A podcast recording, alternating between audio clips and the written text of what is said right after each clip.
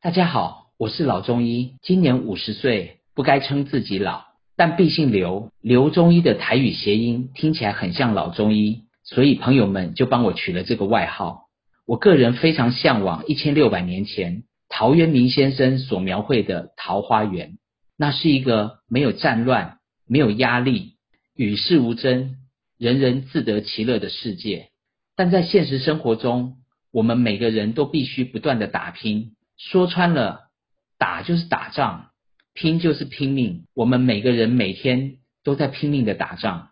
我们从小读书的时候，考场如战场；青春期开始，情场如战场；踏入社会之后，更是职场如战场。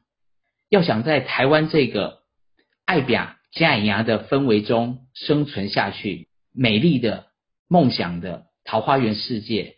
根本不可能实现。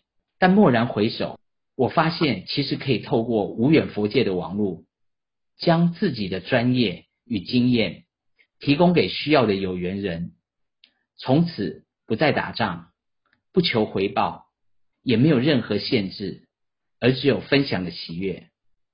此时此刻，仿佛那美丽的桃花源就在我的眼前。